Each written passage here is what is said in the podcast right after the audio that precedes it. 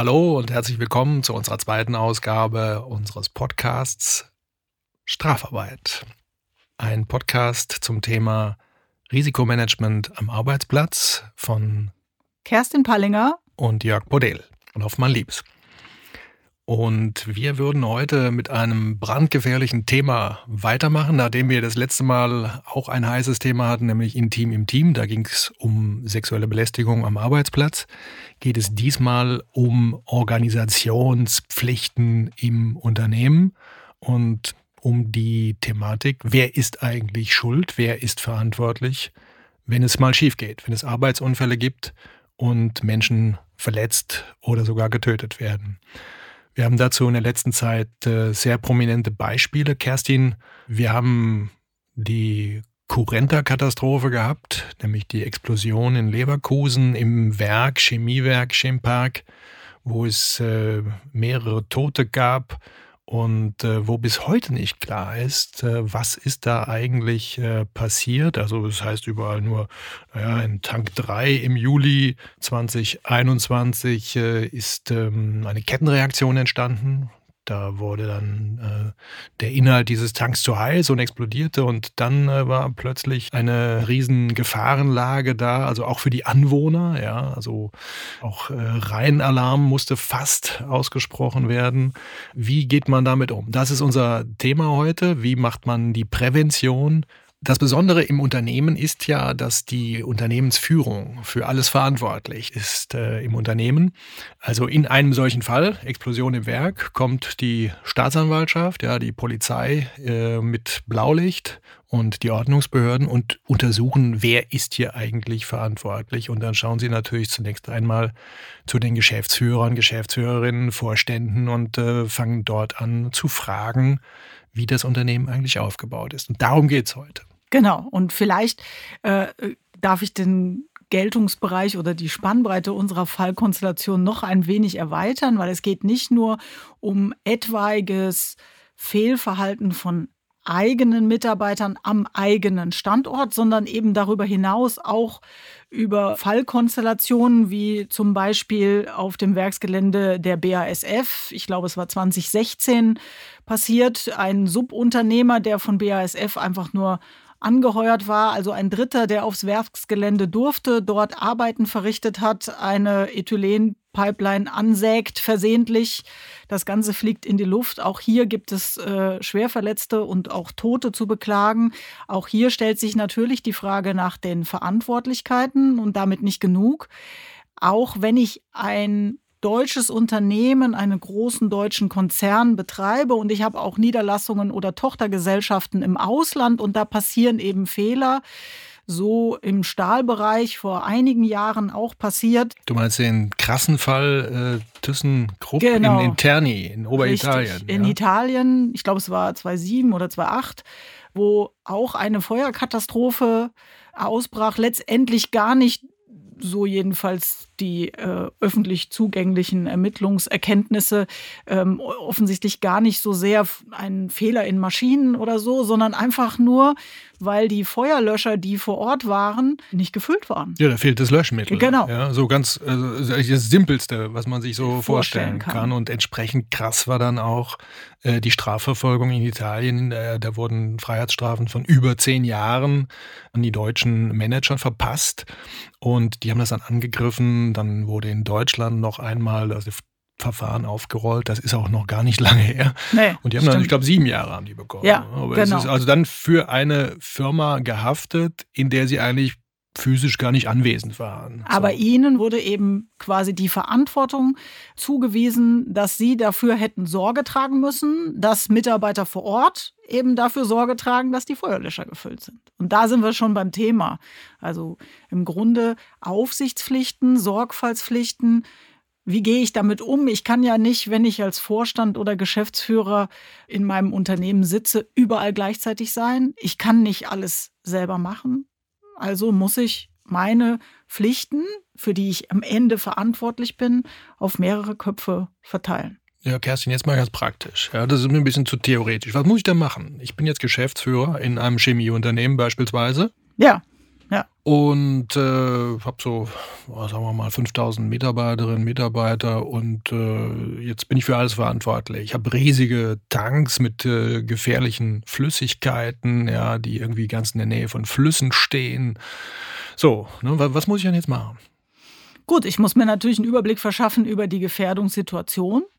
Und äh, dann muss ich, weil ich ja selber die Verantwortung alleine so äh, gar nicht übernehmen möchte und auch tatsächlich nicht tragen kann, muss ich mir Personen suchen, die das für mich sicherstellen, dass da eben nichts schief geht. Das heißt, wir delegieren, so nennt man das juristisch, die Pflichten. Ich kann nicht alle Pflichten, die ich habe, delegieren als Vorstand oder Geschäftsführer, aber ich kann maßgebliche Handlungs- äh, und Überwachungspflichten schon auf geeignete Personen delegieren, die ja in der Unternehmensführungskette in den Ebenen unter mir sitzen. Ich, ist mir immer noch ein bisschen zu theoretisch. Also wo, wo, muss ich denn jetzt ansetzen? Du sagst, ich muss mir einen Überblick über das Unternehmen verschaffen. Das hätte ich jetzt von jedem Geschäftsführer oder Vorstand erwartet. Ja, ja, klar.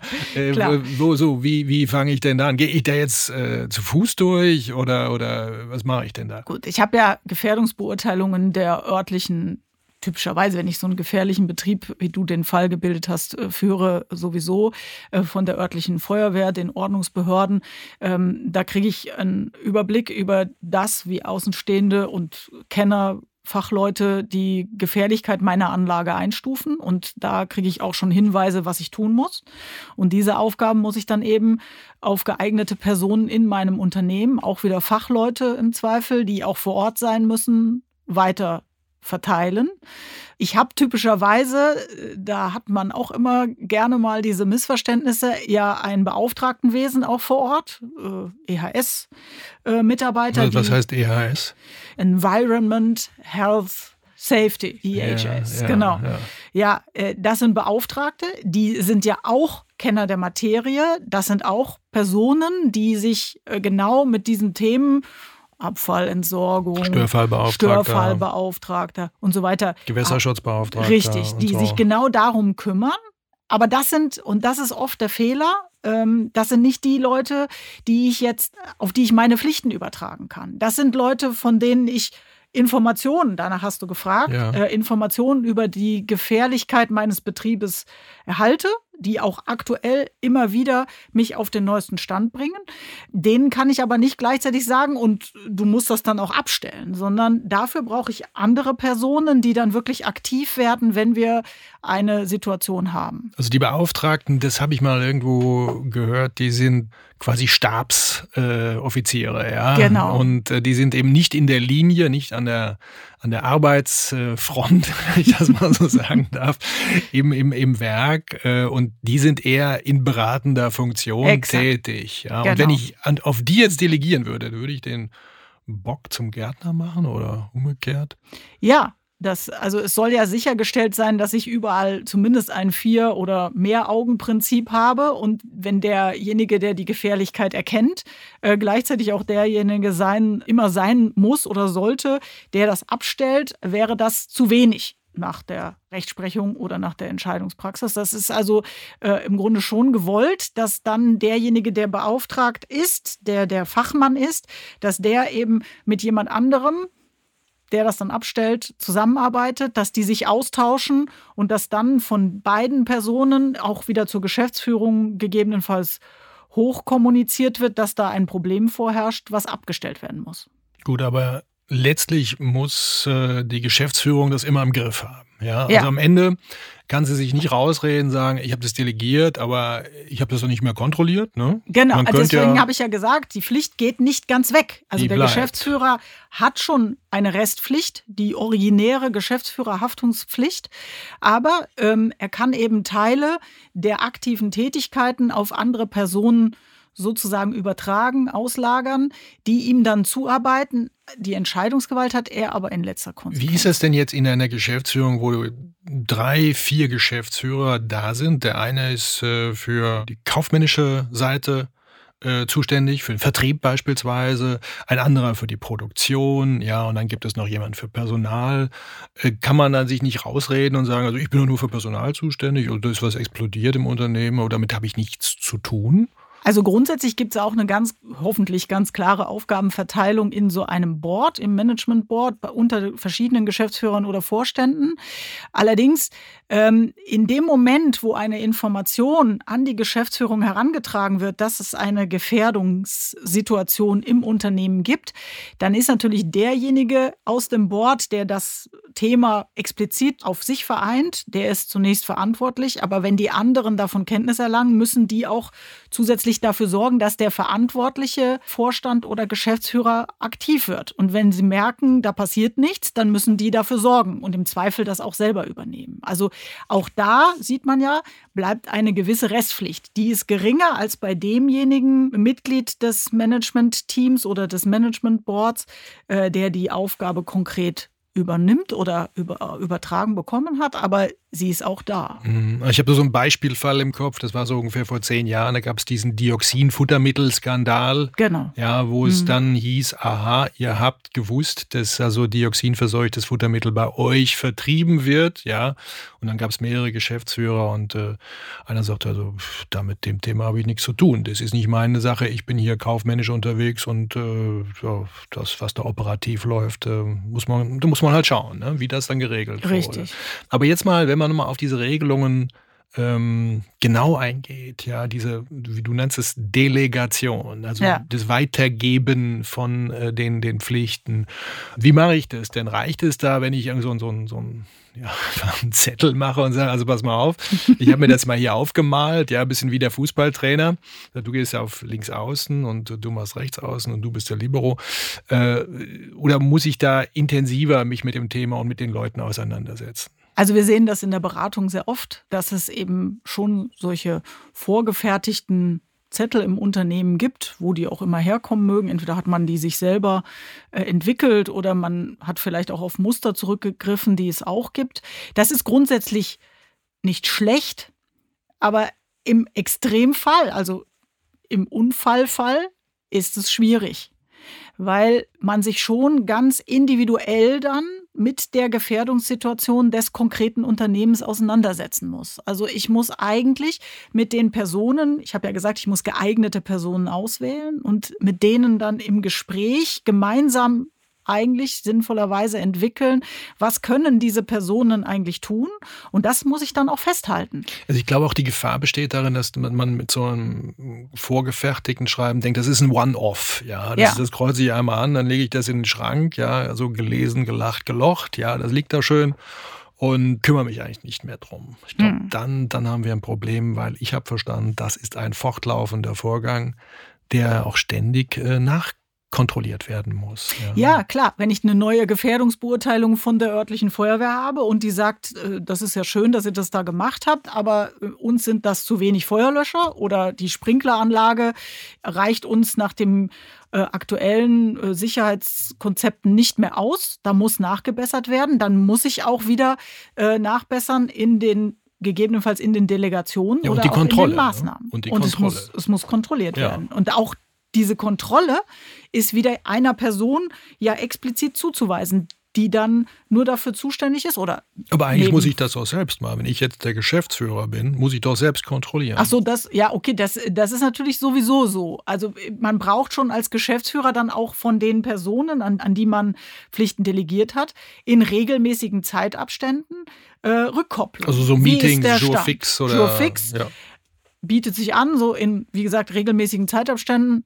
Je nach Situation können die natürlich unterschiedlich ausfallen. Wenn ich jetzt gerade eine Gefährdungsbeurteilung äh, von einem Unternehmer, was nicht so high risk ist, dann kann ich das vielleicht auch äh, nur einmal im Quartal machen. Aber in solchen Situationen Chemiewerk, äh, da bietet sich das schon an, das regelmäßig und häufiger zu machen. Und wenn ich feststelle, dass sich überhaupt ein, möglicherweise ein Risiko droht, sich zu verwirklichen, dann muss ich möglicherweise jeden Tag wieder hinterher sein als Manager und fragen, was passiert da, wie ist der Stand, äh, welche Maßnahmen sind jetzt noch zu ergreifen, ist noch Budget erforderlich, auch ein wichtiger Punkt. Derjenige, dem ich etwas delegiere, muss natürlich auch so ausgestattet sein, sein, das zu machen diese auch. Pflichten zu Ja. erfüllen. Wenn er dann sagt, ja, dann brauchen wir eine neue Sprinkleranlage, das kostet Summe X und er kriegt das Geld aber nicht, dann hat er sich bemüht, er hat seine Pflicht im Grunde erfüllt und das fällt wieder zurück nach oben, nämlich dahin, wo das Geld eigentlich bewilligt werden müsste.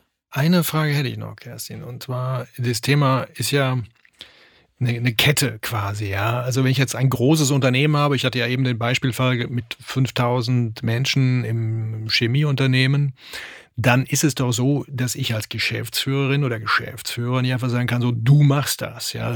Ich meine, ganze, es muss eine Kapazität da sein, das muss auch schaffbar Ja, sein, stimmt. ja. Und derjenige, diejenige, dem ich das dann gebe, äh, muss doch in der Lage sein, das auch dann nochmal wie so eine Kaskade weiterzugeben. So, ein- so ein Wasserfall Ja. an, an Delegation, den muss es doch schon geben. So, und dann muss man doch, glaube ich, gucken, dass nicht irgendwie äh, Überschneidungen da sind. Ja, dass also hinterher ähm, zwei dastehen und sagen, ich bin zuständig. Ja, der eine sagt Hü, der andere sagt Hot. Oder es ist irgendwo so eine Lücke da. Ne? Klar, also je weiter ich und je tiefer ich wieder unterdelegiere, umso, umso konkreter werden dann die Pflichten, die übernommen werden müssen oder die Handlungen, die übernommen werden.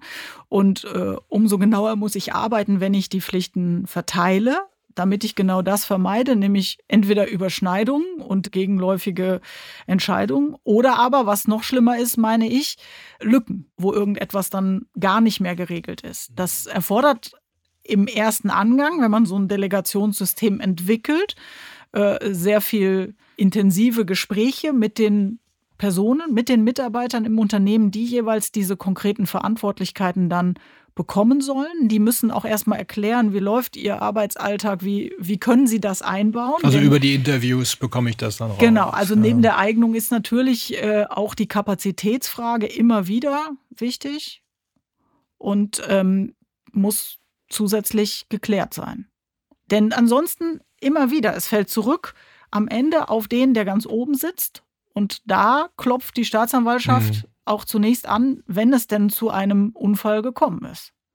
Und die Strafen sind schon, schon hart. Ne? Die Verantwortlichkeiten Ja. sind hoch und äh, das wäre dann eben nicht zum ersten Mal, dass jemand tatsächlich einfährt ins Gefängnis. Es ist ja nicht nur die strafrechtliche Komponente. Man muss ja daneben, also die ist natürlich furchtbar für die Person, aber man muss ja daneben auch immer berücksichtigen, dass es da auch noch zivilrechtliche Schadensersatzansprüche gibt. Millionen. Millionen, ja. die erstmal natürlich sich gegen das Unternehmen und nicht gegen den einzelnen Manager richten, die aber dann im Zeitalter der D&O-Versicherung, also der Versicherung für Manager, Directors and Officers. Genau, dann eben auch auf die Person vom Unternehmen wiederum, auf die Person verlagert werden. Und viele Unternehmen mittlerweile äh, holen sich dann etwaige, gerade zivilrechtliche Schadensersatzansprüche, die sie selber an Geschädigte zahlen mussten, von den äh, Managern zurück. Ja, und die Prozesse sind brutal. Also Ja. ich habe schon einige Manager kennengelernt, die dabei auch richtig zerbrochen sind, Mhm. ja, weil sie eben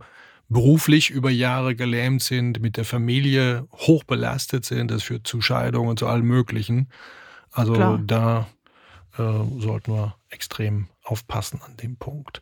Und äh, nochmal zusammengefasst heißt das eigentlich, man muss sich schon die Zeit nehmen und auch die Gespräche führen, um eine Delegation von Pflichten und das Pflichtenmanagement im Unternehmen wirklich lückenlos und ohne Überschneidungen auf die richtigen Personen zu übertragen. Nur dann kriege ich das große Haftungspotenzial, was äh, dem Manager droht, ein wenig verringert. Aber eben auch nicht zu 100 Prozent. Und jede Stunde gibt es einen Arbeitsunfall in Deutschland. So, jetzt sind wir für heute am Ende. Danke fürs Zuhören. Das nächste Mal geht's um Arbeitnehmerdatenschutz, glaube ich. Arbeitnehmerdatenschutz. Und wir haben noch das spannende Thema, wenn der Zoll klingelt. Aber das kommt danach. Das kommt danach. Ja. Vielen Dank für die Aufmerksamkeit und fürs Zuhören. Und natürlich sind wir auch diesmal wieder gespannt auf Ihr oder euer Feedback und gerne auch weitere Themenvorschläge, die vielleicht von Interesse sind und die wir gerne aufgreifen.